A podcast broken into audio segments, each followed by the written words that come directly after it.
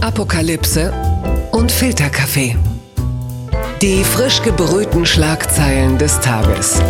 Mit Mickey Beisenherz.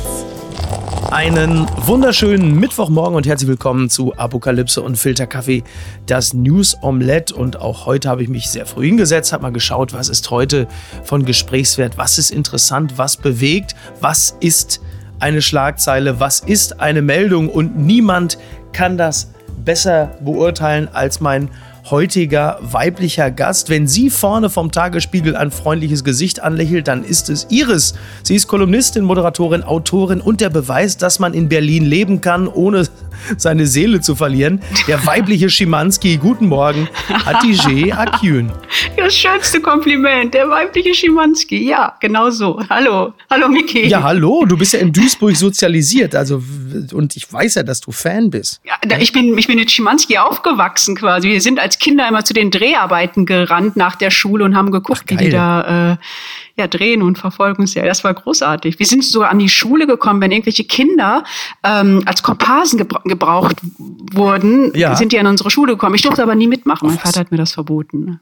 Wirklich? Ja, Wirklich? Ja, Ach, schade eigentlich. Nicht, ne? ja. Trotzdem bist du gefühlt Sternzeichen Parker, ne, wenn ich das alles so verfolge. Absolut. bist, du, bist du bereit? Ich bin bereit. Leg los. Eine Sache vorweg in dem äh, Prozess um den Halle-Attentäter Stefan B. Äh, da muss ich zugeben, ich war ein bisschen ja, wie soll ich das sagen, verwundert, weil er ja jetzt äh, vor Gericht gestanden hat, äh, die Opfer erschossen zu haben, wo ich sage, ja, äh, Entschuldigung, du hast es gestreamt. Also so überraschend ist das Geständnis für mich auch nicht. Ähm, verfolgst du diesen ganzen Prozess? Ja, klar. Ähm, ich ich habe natürlich auch über dieses Geständnis nachgedacht. Jetzt muss ich dazu sagen, ich habe mal Justizangestellte beim Amtsgericht gelernt mhm. und ich weiß so ein bisschen, ist schon sehr, sehr lange her, aber ich weiß, was so Geständnisse vor Gericht bedeuten. Also es hat natürlich auch noch so einen juristischen Hintergrund. Ne? Wenn du, natürlich jeder hat es gesehen, aber man kann ja auch äh, anhand von Indizien dann äh, überführt werden. Ja. Aber wenn derjenige dann vor Gericht ähm, schweigt, dann ist es für, die, ja, für den Staatsanwalt, für die Richter natürlich noch schwieriger, die Schuld zu beweisen. Aber wenn er natürlich von vornherein mit seinen Anwälten ähm, verhandelt hat, dass er ein Geständnis macht, dann äh, gehe ich mal davon aus, dass die damit rechnen, dass es dann äh, milder ausfällt, das Urteil. Ja. Das ist so mein Bauchgefühl. So ein bisschen mit diesem juristischen Hintergrund, den ich habe. Und deswegen glaube ich, dieses, dieses Geständnis ist für uns natürlich nicht überraschend, für die normalen Menschen, aber wenn man sich so ein bisschen in der Juristerei auskennt, hat es natürlich noch so einen, ähm, ja, so einen mildernden Aspekt, würde ich sagen. Die Schlagzeile des Tages. Die Süddeutsche schreibt, Deutschland zahlt künftig 10 Milliarden mehr in EU-Haushalt nach der Einigung der Staats- und Regierungschefs auf das Corona-Paket und das EU. EU. EU ist auch sehr schön. Jetzt schon dieser französische Einschlag. EU-Budget soll die Höhe der jährlichen Überweisung bei etwa 40 Milliarden Euro brutto liegen. Oder kann ich mir vorstellen, dass da der deutsche Volkszorn auch langsam hochkocht? Denn bis zum heutigen Tag hat, glaube ich, nicht jeder Deutsche so wirklich verstanden, warum wir Deutschen äh, das eigentlich alles machen und dafür so viel zahlen. Es gibt ja auch entsprechende Medien, die diese Frage auch aufwerfen. Bei diesen ganzen Zahlen, ja, diese 390 äh, Milliarden Euro und die 360 Milliarden Euro Darlehen für Regierungen und äh, der Zuschuss, äh, blickst du bei diesen ganzen Zahlen insgesamt überhaupt noch durch? Also es sind ja insgesamt 1,8 Billionen. Ich weiß nicht, wie viele Nullen das sind. Ich habe in meinem Leben noch nie irgendwie eine 1,8 Billionen aufgeschrieben. Ähm, das ist ja das ganze Paket. Und ähm, das ist ja gesplittet. 10 Milliarden soll, also Deutschland zahlt ja 27 Prozent, weil mhm. es ja eines der größten Nationen ist. Und diese 10 Milliarden im Jahr, die muss Deutschland jetzt unter anderem zahlen, weil die Briten ja weg sind. Ja. Die sind weggefallen. Das heißt also, im Grunde zahlt jetzt auch deswegen Deutschland ein bisschen mehr. Und dann kommen natürlich noch mal diese ganzen ähm, äh, Milliarden dazu, wo ja so gepokert wurde. Es geht ja, es waren ja diese vier strengen Staaten, ne, die äh, knauserigen, die Die Frugal Four. genau, die? die wollten ja, dass man, ähm, also diese diese Corona-Hilfe sollte nicht äh, verschenkt werden. Also deren Anliegen war eben zu sagen, okay, wir geben das Geld, aber das soll ähm, als Kredit vergeben werden und verzinst ja. werden. Aber da haben die ja gepokert bis zum Schluss. Ja. Ich meine, das sind natürlich alles Summen, da können wir äh, normalen Sterblichen nicht viel mit anfangen. Diese ganzen Milliarden und Billionen und Trilliarden und Zillionen. Was mich eigentlich mehr besorgt, ist, dass jetzt die AfD wieder ein schönes Thema hat, mhm. um sich jetzt wochenlang wieder darüber aufzuregen und zu sagen, schaut mal hier, die Deutschen lassen sich über den Tisch ziehen oder wie auch immer. Letztendlich, das sind ja Verträge, die da ähm, äh, eingehalten werden. Und wenn Deutschland Nummer eins der größten oder mit Frankreich die, die eine der größten ähm, Länder sind und auch die wirtschaftlich stärksten Länder, finde ich es jetzt nicht so. Und auch mit die größten Profiteure. Ja, natürlich, natürlich, ne, natürlich auch. Und ich meine, ja. Äh, Deutschland ist Exportweltmeister. Jedes Jahr immer Nummer eins. Und ich finde, da kann man auch ein bisschen mehr bezahlen. Ja, ja. Ich glaube, jetzt werde ich wahrscheinlich gelüncht für den Satz, aber. Naja, gut, aber das ist, es gibt halt dann doch viele Menschen, für die das nach wie vor so wirkt, als sei irgendwie die EU so eine Art Bad Bank, in die Deutschland sein, sein schönes Geld reinschmeißt. Jetzt mal eine andere Frage. Ähm, wir, wir haben ja nur mitbekommen, wie schwierig das ist. Du hast dann einerseits die Frugal Four oder die knausrigen Vier oder die asozialen Fünf. Dann hast du auf der anderen Seite Orban, Slowenien, Polen. Wie wäre denn eigentlich diese ganze Chose abgelaufen, wenn zur EU auch noch Erdogans Türkei dazu gekommen wäre. Denn wir wissen ja, ne, der EU-Beitritt war ja immer so ein bisschen die Mohrrübe, die man ihm so vor die Nase gehalten hat. Ja. Was wäre denn da wohl passiert? Ich sage jetzt auch mal mit Blick auf die Rechtsstaatlichkeit.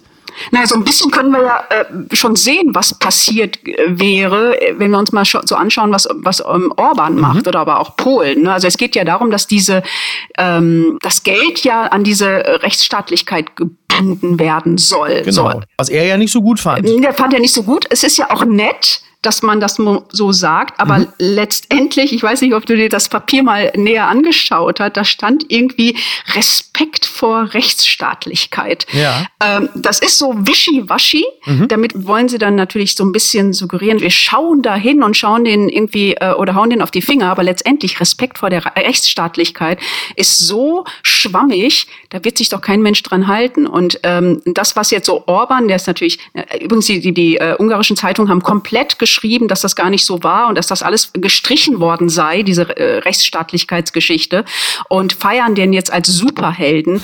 und, ähm, und ich glaube, wenn, wenn Erdogan jetzt noch mit dabei gewesen wäre, dann, ähm, dann hätten die sich wahrscheinlich verbündet.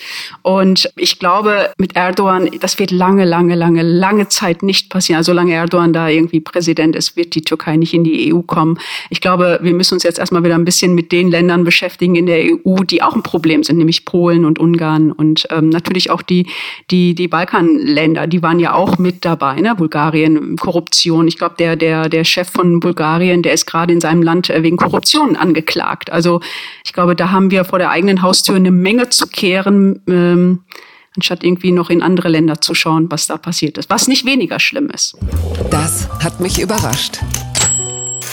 Die Tagesschau schreibt, Kehrtwende von Trump. Masken sind jetzt patriotisch. Monatelang lehnte US-Präsident Trump das Tragen von Masken in der Corona-Krise kategorisch ab. Seine schlechten Umfragewerte sorgen nun aber für einen Sinneswandel. Plötzlich spricht Trump von Patriotismus. Genau, er hat gerade eben etwas äh, getwittert und äh, auf Deutsch äh, heißt es, äh, wir sind vereint in unseren Bemühungen, das Unsichtbare, ja, China-Virus zu besiegen, schrieb Trump auf Twitter und viele Menschen sagen, dass es patriotisch sei, eine Gesichtsmaske zu tragen, wenn man keine soziale Distanz wahren kann. Niemand ist patriotischer als ich, euer Lieblingspräsident, also your favorite president und das ist äh, insofern bemerkenswert, finde ich, als das Tragen einer Maske ja schon auch eine Art Fehlereingeständnis ist oder für mich bedeutet das, dass die internen Umfragen nicht allzu gut sind. Mhm. Und deshalb schwenkt Trump jetzt um und trägt plötzlich auch eine Maske. Aber er versucht natürlich jetzt gerade einen Spin zu entwerfen, der ihn davon befreit, zuzugeben, dass Mediziner wie zum Beispiel Fauci mhm. mit ihren Empfehlungen richtig liegen könnten. Also ähm, greift er jetzt nach irgendetwas, was er so als eigenes Narrativ entwerfen kann, sprich der Patriotismus. Denn bislang stand das Tragen einer Maske ja schon fast ähm, symbolisch für ein Bekenntnis zum Demokratendasein und das will Trump sich jetzt auf die Art offensichtlich zurückholen. Also das heißt, äh, statt Konföderiertenfahne äh, trägt der Patriot jetzt eine Maske. Die Frage ist halt nur, äh, funktioniert das Ganze? Glaubt man ihm das noch? Ich bin ja immer wieder überrascht, wie ähm wie die Medien und wir natürlich auch, machen es ja auch gerade immer wieder auf diese Tour von Trump reinfallen. Mhm. Also wir müssen nicht darüber reden, Miki, ob wir ihm das jetzt glauben oder nicht. Wir wissen genau, was dahinter steckt. Das, das ist, eine reine Manöver, Wahlkampfmanöver, Taktik. Der hat natürlich jetzt so ein bisschen geschaut, wie man das so drehen kann, wie man das für sich irgendwie als Gewinn einheimsen kann. Mhm. Ähm, ob das jetzt letztendlich seine Wähler erreicht, ich denke mal einige schon oder mhm. viele schon, aber ob er neue Wähler damit ähm, generieren kann, das bezweifle ich. Ich mache mir eigentlich viel mehr Sorgen, dass wirklich jeder Furz, den der loslässt, irgendwie medial so eine Aufmerksamkeit bekommt. Ähm, ich habe überhaupt kein Problem damit, dass der bei Twitter das irgendwie macht. Man kann den irgendwie stumm stellen oder nicht folgen oder man kann das ignorieren. Und, ähm, und wenn er dann mal wirklich was Wichtiges sagt, was die Weltpolitik auch ähm, tangiert, ne, dann ja. finde ich auch okay, dann darf man auch, dann muss man auch darüber berichten aber jetzt auch mit diesem Intelligenztest und der hat einen Elefanten erkannt. Und wenn man sich das, ach, das ist doch. Ja, aber das war doch toll, oder? Aber am Ende ist das eine Meldung wert in einer Tageszeitung. Möchtest du das lesen? Also ich bin jetzt nach vier Jahren Trump wirklich so erschöpft von dieser ganzen, von diesem ganzen Bullshit. Ja. Ähm, ich will das nicht mehr lesen. Mit ein bisschen Glück musst du es im November nicht mehr lesen, aber so ganz sicher ist das noch nicht. Es gibt ja dann auch äh, einen US-Forscher, der sagt, zu 91 Prozent wird Trump es wieder. Ne? Die kommen ja dann auch um die Ecke. Ähm, das mit dem ähm, kognitiven Test, das fand ich insofern interessant, als sein eigenes Team Trump diesen Test hat machen machen lassen, um quasi seine mentale Gesundheit nochmal zu untermauern im Vergleich zu beiden. Am Ende kommt dann aber raus, dass dieser Test eigentlich in erster Linie genutzt wird, um äh, mal, die Hirntüchtigkeit von äh, Unfallopfern und Alzheimer-Patienten genau, Demenzpatienten. zu, ja, ja. zu belegen. Ja. Und ähm, das kann es dann ja auch nicht sein. Vor allen Dingen ähm, ist die Gefahr ja groß, dass Trump mit seinen eigenen Waffen geschlagen wird, wenn er plötzlich irgendwie Dementia Donny heißt und dass er einen Elefanten erkennt, ist irgendwie auch klar, weil den hat er ja häufig auf Fotos seines Sohnes Donald Jr. gesehen, wenn er gerade wieder einen erschossen hat. Also das Tier, I recognize that animal, that's an elephant. Ja, ich kann das nicht hören. Nicht, ich kann den nicht ertragen. Ja. Aber weißt du was, hast du dir mal Gedanken darüber gemacht? Das ist ja alles schon so absurd, was da jedes Mal äh, wieder veröffentlicht wird. Ich, ich glaube ja mittlerweile daran, dass das irgendwie der Trick ist, dass wir alle irgendwie darauf reinfallen. Mhm. Was da jetzt mittlerweile an Blödsinn, an Bullshit, ja, ja. an Dingen herauskommt, das ist ja irre. Ich, ich, ich, ich lese das dann manchmal und denke so, das kann doch nicht wahr sein, so dumm. Also er hat ja einen ganzen Stab um sich herum. Ne? Ja. Da gibt es da eigentlich niemanden, der mal sagt so, pass mal auf, Trump, jetzt, ich glaube, das können wir jetzt nicht machen. Oder sind die alle so doof? Und mittlerweile zweifle ich so ein bisschen auch an meinem Verstand, dass ich denke, nee, das, ich glaube, das ist gar nicht so doof, was sie da machen, sondern das ist alles gelenkt und genauso gewollt. Genau, sie zünden halt viele Nebelkerzen und ja. äh, im ja. November werden wir dann sehen, was passiert. Blattgold. Die Saarbrücker Zeitung schreibt, Gabriel traf Tönnies mehrmals als Minister. Zwischen Sigmar Gabriel und dem Fleischproduzenten Clemens Tönnies gab es während Gabriels Zeit als Wirtschafts- und Außenminister mehrere Treffen und Telefonate. Das geht aus einer Antwort des Bundeswirtschaftsministeriums auf eine Anfrage des linken Abgeordneten Pascal Meiser hervor. Wir haben ja gerade erfahren, dass Sigmar Gabriel in der Postminister-Ära mhm. auch für Tönnies direkt als Berater tätig war, 10.000 Euro im Monat. Also ich finde, er wurde da fürchterlich lohngedammt, aber bitte. ne? Und ähm, jetzt stellen wir halt fest, dass es zwischen September 2014 und März 2018 sieben persönliche Gespräche und Veranstaltungen gab, bei denen Gabriel und Tönnies zusammentrafen. Und das ist natürlich schon wieder eine etwas, also klar, ne? ich, ich sag's mal so, dass ein Wirtschaftsminister auf einen wichtigen Wirtschaftsfaktor wie Tönnies trifft, ist er wahrscheinlich gar nicht so fürchterlich ungewöhnlich, aber dass er danach dann als Berater bei Tönnies äh, dann anheuert, ähm, wie sagt der Schwabe, das hat er Geschmäckle, oder? Oder bist du begeistert und sagst, nee, das ist so in Ordnung, das passt so. Ich will ja wirklich jetzt nicht so ein bisschen ähm, besserwisserisch oder klugscheißerisch rüberkommen. Doch, bitte. Aber hat dich das überrascht? Also ich meine, wenn man sich mal die politische Biografie von Sigmar Gabriel anschaut. Ich ahne, du bist kein Fan. Jetzt kommt die Keule, jetzt kommt die Keule und nicht die Schweinekeule, sondern. Also wirklich, der hat ja auch in seiner Zeit als Vorsitzender und der hat das doch auch, er war doch immer auf seinen Vorteil bedacht. Er hat doch gedacht oder er hat sich so präsentiert, dass die SPD doch sich glücklich schätzen kann, so einen wie Gabriel mit diesem Format überhaupt als Parteivorsitzenden haben zu dürfen. Ja. Hat sich da irgendwie, also ich, ich, ich wundere mich, dass die Leute immer noch verwundert sind, dass bei Sigmar Gabriel solche Dinge rauskommen. Mhm. Als ich das gelesen habe, dass er da ihn kürzlich irgendwie beraten hat wegen des China-Geschäfts und so, habe ich gedacht, ja, aber da, da, da, kommt doch noch viel mehr. Ja. Also tut mir leid, dass ich jetzt wirklich so klugscheißerisch darüber komme, aber der war Wirtschaftsminister und natürlich hat der den beraten. Ja. Und so, so tickt Gabriel, so ist er. Und ich musste dann auch unweigerlich auch an die Geschichte denken mit, ähm, mit Denis Yücel. Hat jetzt nichts mit Wirtschaft zu tun, mhm. aber er wusste natürlich genau, wenn er Dennis Yücel aus dem Gefängnis holt, dann ist er der Star. Klar, das gibt gute Und so war es ja letztendlich dann auch. Ja. Ne, es gab auch tolle Bilder, ne, wie er ja. dann da mit seinem Amtskollegen da ja. bei sich in Goslar da in, in äh, Tee getrunken hat. So ein peinliches Bild. Ähm, und das war seine Strategie. Aber wenigstens war es nicht mit Till Schweiger Wein trinken im Soho-Haus. Also es ist auch ein Schritt nach vorne gewesen. Ne? Ja, aber ich meine, wir, haben, wir waren ja alle glücklich, dass Dennis Yücel dann rausgekommen ist. Und das war ja auch für eine gute Sache. Aber letztendlich hat es ja nicht irgendwie aus Nächstenliebe gemacht, weil er Dennis Yücel so toll fand, sondern weil er es natürlich aus politischen Gründen für ja, sich gemacht klar. hat. Das war für ihn, er hat gedacht, wenn ich das schaffe, den da rauszuholen nach einem Jahr, dann bin ich der King, dann bin ich der Star. Und äh, so hat er sich ja dann auch am Ende präsentiert. Ja. Und bei Sigmar Gabriel wundert mich nichts. Also ich bin gespannt, was da noch alles rauskommt. Das wird noch mehr sein. Papala Paparazzi.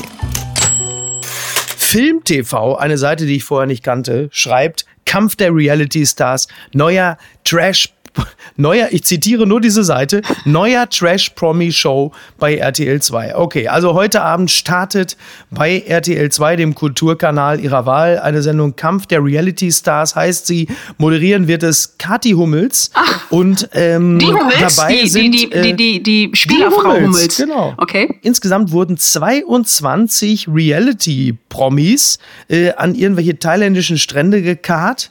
Ähm, das hat ja schon fast Tönnies artige Enge, wie die Leute da auf engstem Raum, nur immerhin unter freiem Himmel, äh, da äh, schuften müssen für den, für den gierigen Fernsehpöbel. Und unter anderem sind dabei so Superstars wie äh, Jürgen Milski, Willi Herren, Annemarie Eilfeld und dann sind es wirklich Namen, deren Aussprache ich noch nicht mal beherrsche. Ähm, verfolgst du sowas generell? Findest du, das ist, hast du Spaß daran? Ich gucke nur Dschungelcamp, weil du dabei bist. So, das, das ist die richtige Einstellung.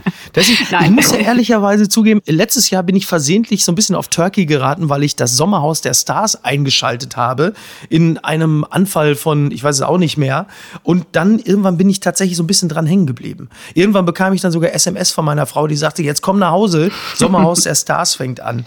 Ähm, obwohl ich das sonst, man soll es nicht glauben, außer dem Dschungel gucke ich sowas eigentlich nie. Ich auch nicht. Aber ich bin einmal so ein bisschen draufgekommen. Und ähm, Tja. Ich glaube, ich habe die erste Big Brother äh, Staffel gesehen, die aller allererste. Ja. Da war auch, äh, glaube ich, so eine türkischstämmige, die war, ja, wie hieß die nochmal? Ebru. Ebru, genau, Ebru. Ja. Die, die habe ich damals noch gesehen und danach bin ich eigentlich raus. Ja. Also diese Promis unter Palmen und äh, das war, ist alles nicht so meins. Dschungelcamp habe ich jetzt, die ersten habe ich geguckt, die fand ich auch ganz witzig. Aber ansonsten, ich bin nicht so ein Fan. Das liegt aber jetzt nicht daran, weil ich so eine intellektuelle Maus bin, sondern ich gucke auch viel Schrott, muss ich auch ehrlich sagen. Aber es muss dann irgendwie, ähm, muss mich das äh, anmachen. Es muss irgendwie von den Gesprächen her oder es muss irgendwie was ganz Irres sein. Aber ich kannte das gar nicht, das, was du mir jetzt da gerade erzählt hast. Ich glaube, das ist nicht so mein Format. Vielleicht ist es zumindest im Sinne des Infektionsgeschehens harmlos, weil es draußen ist. Unter der, man, ist, man wird ja, bescheiden. So, genau. Man wird ja einfach bescheiden. Twitter, 200 80 Zeichen Wahnsinn. Elon Musk verwirrt die Leute. NTV schreibt, rätselhafter Tweet auf Deutsch. Was meint Elon Musk mit dem Löffel? Tesla-Chef Elon Musk ist durchaus bekannt dafür, es auch mal bunt zu treiben. Ein Tweet, den er nun verbreitet, ist jedoch auch für seine Verhältnisse so seltsam, dass er zu allerlei Spekulationen führt. Musk postet ein Bild mit seinem Sohn. Dazu schreibt er einen kryptischen Satz auf Deutsch. Und dieser kryptische Satz heißt, das Baby kann noch keinen Löffel benutzen. So, und da äh, sagen jetzt einige, Moment mal, ist das eine geheime Botschaft über die Gigafactory? Ne, weil, weil die ist ja in Brandenburg, wird sie gebaut und Kleinkinder können ja mit also mit zehn bis zwölf Monaten einen Löffel benutzen. Der Sohn von Elon Musk ist aber erst zwei. Das heißt also, in ungefähr 7,5 bis 9,5 Monaten könnte das Werk eröffnet werden. Also das ist ja schon wirklich Kaffeesatzleserei, oder? Äh, äh, was muss man eigentlich rauchen, auf so eine absurde Idee zu kommen? Also ich mal, dieses mit dem Löffel, wenn man das mal einfach mal ganz, ganz banal ins Englische übersetzt, ist das so ein banaler Satz. Ja. Äh, he can't use a spoon yet. Ja, aber er hat es ja auch noch auf Deutsch gesagt als Botschaft. Hatice, sperr dich doch nicht. Nein, das, das ist wirklich, wie, wie müssen eigentlich Gehirnwindungen gedreht werden, damit man da auf die Idee kommt, dass die, das mit dem Löffel und dann plus 2,5 Monate ja. und dann noch bis 9,5 Monate und 7,5 auf diese Idee zu kommen. Also entweder ja. bin ich irgendwie zu blöd dafür. Ich habe da nichts gelesen. Also wenn das wirklich so sein sollte, dann gebe ich dir einen aus. Aber ich glaube das nicht. Das ist mir ein bisschen zu weit hergeholt. Vielleicht. Und der hat einfach, ich glaube, der hat einfach nur einen Witz gemacht, weil er gesagt hat, jetzt mache ich mal was auf Deutsch, ja. weil das Ding wird ja in Deutschland gebaut. Und ich bin jetzt mal lustig und benutze mal einen deutschen Satz. Und ich glaube, mehr war da nicht dahinter. Der wollte einfach mal was auf Deutsch schreiben. Ja, das kann sein sein. Ja, womöglich ist er auch einfach ein bisschen überfordert. Du weißt ja, junge Väter und so. Wobei ich habe auch mal überlegt, das mit dem Löffelchen geben ist ja die eine Sache. Aber so äh, unkontrolliertes äh, Abkoten, äh, das muss nicht unbedingt bei einem zweieinhalb Jahre alten Baby sein. Da hätte er auch einfach mit Amber Heard zusammenbleiben können für den Prozess mit Johnny Depp. Aber darüber, darüber, pass auf, darüber sprechen wir dann ein andermal, denn wir sind bereits am Ende angekommen. Wir sind, wir sind durch. durch. In jeder Hinsicht, Hatice. Ich danke dir sehr. Ich danke dir. Und du timest jetzt erstmal deinen äh, dein Rekorder für äh, die Promi-Schlacht an thailändischen Stränden. Ganz Und sicher. Ganz natürlich. Sicher. Wir wollen ja alle wissen, was, wie Kathi Hummels sich so Richtung ZDF-Fernsehgarten moderiert. ne? Nächste Woche schon Tagesthemen. Ich sehe es kommen. Da kommt noch, da rollt richtig was auf uns zu.